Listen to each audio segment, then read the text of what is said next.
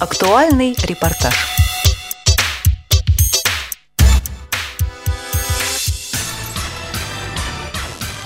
Что такое красота? Этот непростой вопрос фотограф Варвара Лазенко задала девяти незрячим девушкам.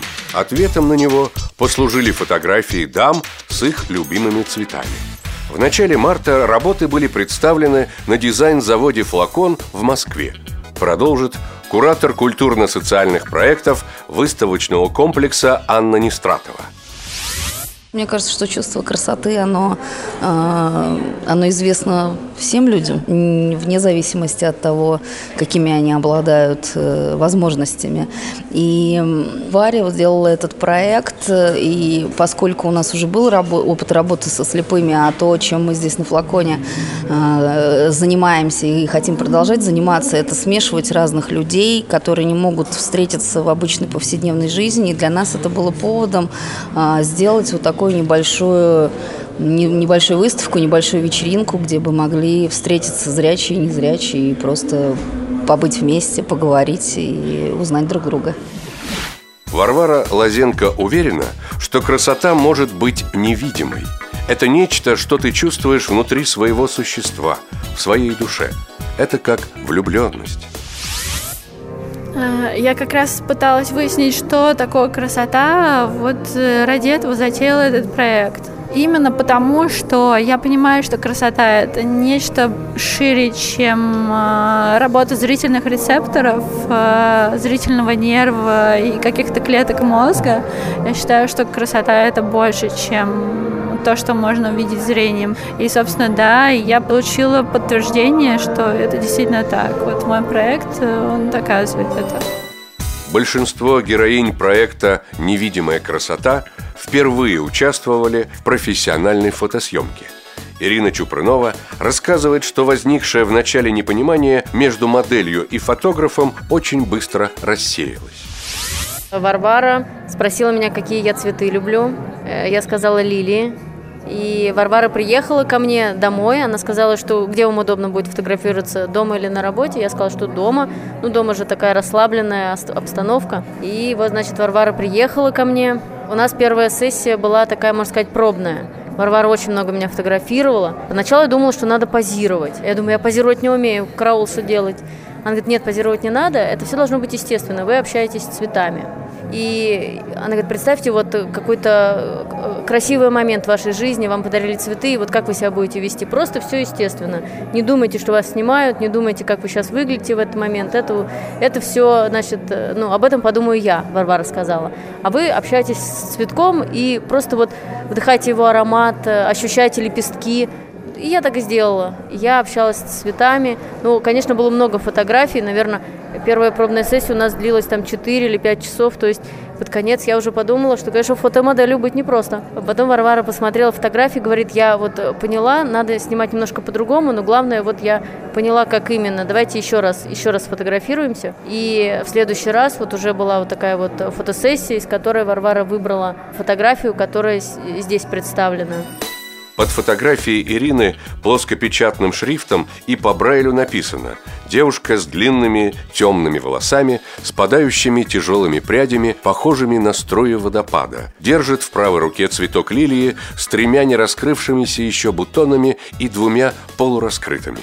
Левой рукой она осторожно дотрагивается до цветка – Глаза ее немного опущены, она как будто молчаливо разговаривает с ним. Она красивая. Радио ВОЗ поинтересовалась у Ирины, почему из всех цветов она выбрала именно лилии.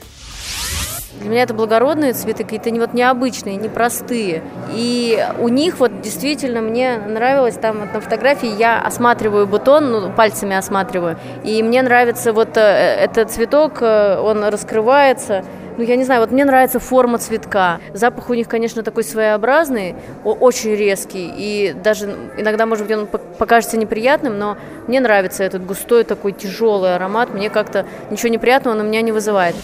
Ирина Чупрынова тот самый человек, который вручную делал под всеми фотографиями подписи на Брайле с помощью письменного прибора и грифеля.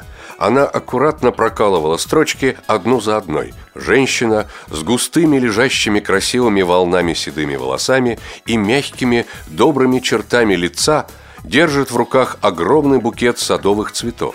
Все цветы в нем белые – белые пионы, белые колокольчики, медуница, ромашки, красно-белая турецкая гвоздика. Она держит букет обеими руками очень бережно, как если бы это был новорожденный младенец. Ее темные, загорелые во время работ в саду руки контрастируют со светлыми тонами цветов и светлым, одухотворенным лицом. Она очень красивая. Героиня фотографии, о которой идет речь, Надежда Петровна Вавилова рассказала в интервью «Радио ВОЗ», что в отличие от остальных девушек уже не раз принимала участие в фотосессии. Я еще в Турции участвовала, вот мы с дочкой ездили, дети мои меня с собой берут везде. Вот мы там тоже в фотосессии участвовали э, в разных видах, с попугаем там и по-всякому, просто для себя. Надежда Петровна благодарна своей дочери Светлане за опеку и помощь. Вместе они путешествуют по миру, вместе и готовились к фотосессии. Мы ходили по соседям, говорили, что у нас такое ответственное задание, нам нужны белые цветы. Ну, в общем, вот набрали с миру по нитке. У нас были колокольчики белые, пионы, какие-то гвоздички, и, в общем, много всяких цветочков было. И фотографий действительно Варвара сделала очень много. Жаль, что тут представлена только одна, потому что там и с внучкой, и с котом, и тоже с белым. Еще одними героинями Варвары Лазенко стали сестры-близнецы Людмила Шарова и Галина Карнаухова. На фотографии они в светлой одежде сидят рядом лицом к камере. Их лица чуть повернуты друг к другу по направлению к центру кадра. Вдвоем они держат в руках большой букет пионов. Им нравится их аромат, их тяжелые шелковистые соцветия – видны три руки. Сидящая справа Галя с длинными волосами, собранными в пучок и локонами, обрамляющими лицо, держит букет двумя руками, а сидящая слева Люся с короткой стрижкой придерживает его правой рукой. Три руки словно олицетворяют самих сестер и их маму, которая до сих пор как будто с ними и незримо их поддерживает. В букете пионы разного размера. Есть совсем раскрытые цветы с махровой сердцевиной, есть полураскрывшиеся, есть совсем еще закрытые молодые бутончики, похожие на маленькие шарики. Сестры как будто молчаливо созерцают цветы и ведут неслышный разговор друг с другом и еще с кем-то, чье присутствие в кадре незримо. Они красивые. Одинаковые лица-то похожи. Вот такие белые кофточки. А, в общем, ей бы хотелось очень, очень, чтобы мы были вообще в одинаковых кофточках. Но так все-таки мы уже совсем одинаковые-то не одеваем, поэтому подобрали примерно похожие и снимались это именно вместе. Существует мнение, что когда зрячие люди делают какой-либо проект для незрячей аудитории, они не спрашивают ее о необходимости или пользе, а просто используют тему для своих целей, не считаясь с интересами слепых и слабовидящих людей. Мы поинтересовались у сестер, не было ли у них похожего ощущения, когда к ним обратилась Варвара. Нет, нет. Она так как-то легко так авария общалась, и, в общем-то, она объяснила все, что у нее в голове, да, поэтому нет, совершенно таких мыслей не было. По словам Светланы, дочери Надежды Петровны Вавиловой, зрячим, которые общаются, сотрудничают, обмениваются информацией со слепыми людьми, выпала большая удача узнать мир с другой стороны, невидимой.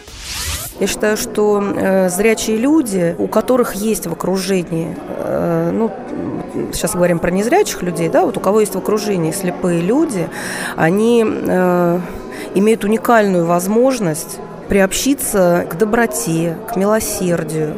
Вот. И э, я, поскольку сама выросла в семье двух слепых людей, меня мама и папа вырастили, э, и, в общем-то, это, ну, я не знаю, людей добрее делает – и наоборот, наоборот, это нужно. Это нужно. И некоторые, может быть, этого не понимают, но на самом деле, общаясь с человеком, который в чем-то, ну, в чем-то вот э, он ущемлен, да, но так не бывает. Если Бог где-то убавил, то значит где-то в другом он обязательно прибавил. И поэтому вот все люди, вот особенно незрячие, которых я знаю, они все очень душевные, они очень такие все глубокие личности, вот с ними очень интересно общаться. Многих героев для проекта «Невидимая красота» Варвара Лазенко нашла через проект «Диалог в темноте», где незрячие люди проводят бизнес-тренинги для руководителей крупных компаний. Радио ВОЗ стало интересно, насколько комфортно она себя чувствовала в обществе людей с ограниченными возможностями здоровья. Работать было очень легко, с людьми с этими приятно находиться, просто приятно.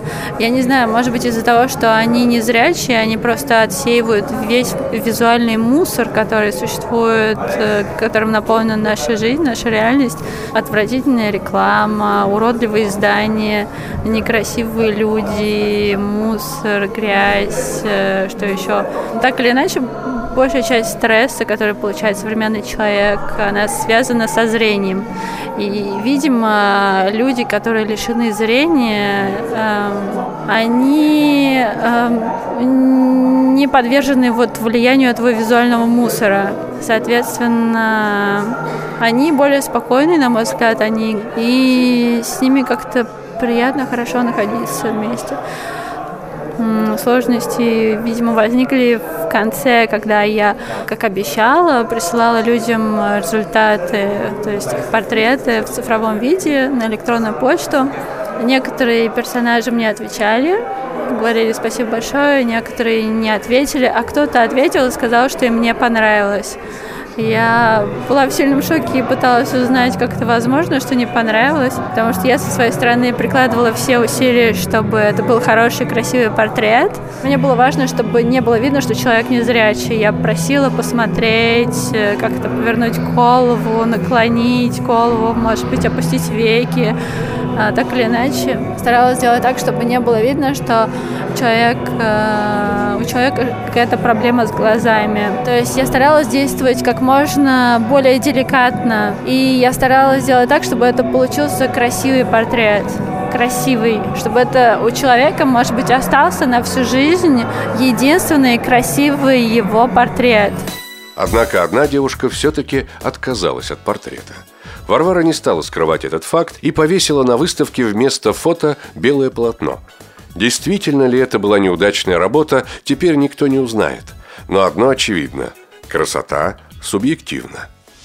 Но, к сожалению, вот одна девушка мне написала, что портрет ей не понравился, это некрасиво, она выглядит какой-то увядшей, примерно такой же увядшей, как у ромашки у нее в руках.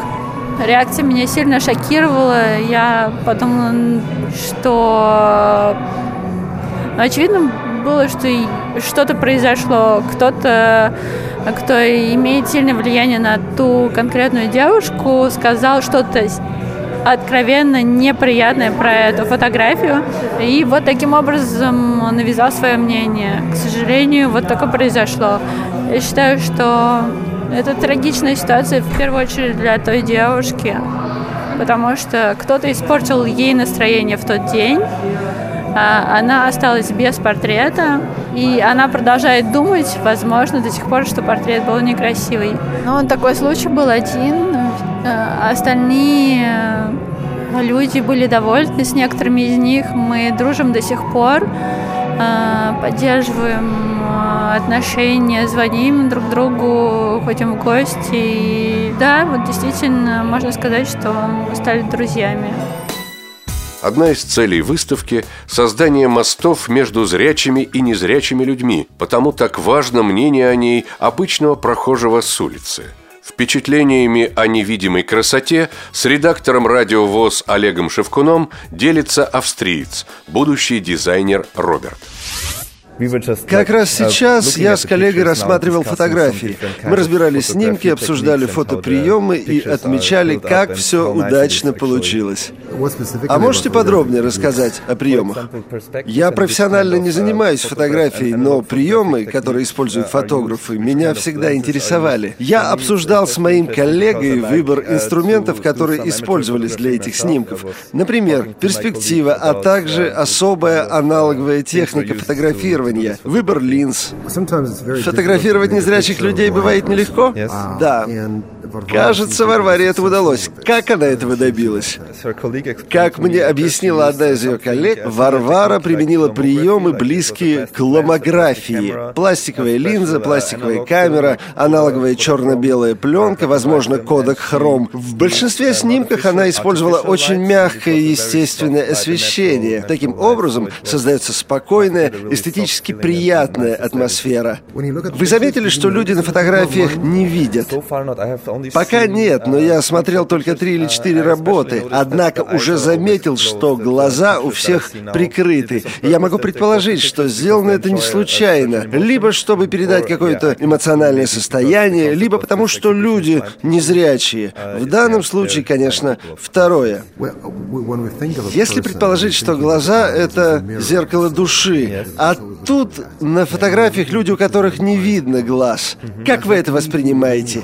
Есть какой-то эмоциональный дискомфорт? Или просто вы думаете, да, вот такие люди, и ничего тут особенного? Во-первых, я не считаю, что глаза — это зеркало души, но даже если предположить, что это так, не стоит забывать, что у незрячих людей есть глаза, и в них можно посмотреть, даже если они вас не видят. Если хотите, это односторонняя, однонаправленная коммуникация. Я вижу глаза незрячего, а незрячий не видит моих глаз. Так что, возможно, я все равно могу как-то заглянуть в его душу. Он же в мою душу может заглянуть если не через глаза, то как-то иначе. Как именно, я не понимаю, потому что я зрячий.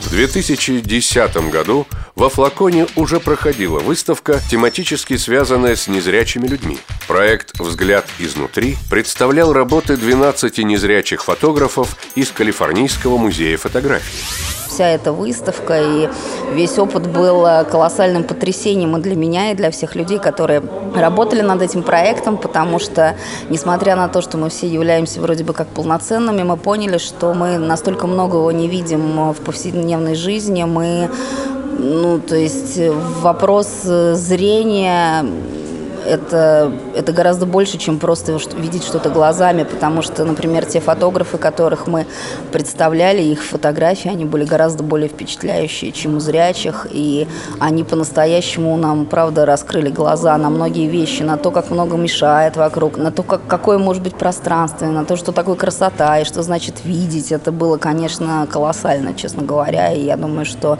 э, ну, и все люди, кто приходил к нам на выставку и на мастер-классы, все уходили абсолютно потрясенные, потрясенные. И это было такое потрясение в хорошем смысле слова, когда вы понимаете, что а, вы восхищаетесь этими людьми, они вам а, открывают какие-то новые горизонты.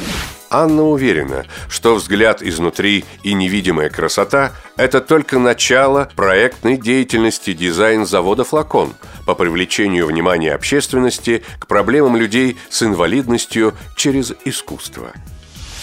Меня интересуют новые связи между людьми, потому что мы живем в очень э, сегментированном обществе, где каждый варится в своем каком-то круге, и, к сожалению, люди с ограниченными возможностями очень сильно ущемлены в правах у нас, и э, они не могут ни свободно передвигаться, ни пользоваться всеми возможностями общества, как, э, как другие э, полноценные люди. И это, это одна, и эта выставка, это просто, скажем так, у нас был период, когда мы не занимались этой проблемой, но сейчас мы все больше будем заниматься, и вот эта выставка – это одна из первых в ряду, в ряду проектов, которые мы хотим сделать совместно с людьми с ограниченными возможностями. Это будут разные проекты, и вот мы только начинаем, для нас это такие маленькие пока тоже пробы пера. Программу подготовили Елена Колосенцева, Олег Шевкун, Анна Пак и Илья Тураев. С вами был Дмитрий Бужинский. До встречи в эфире «Радио ВОЗ».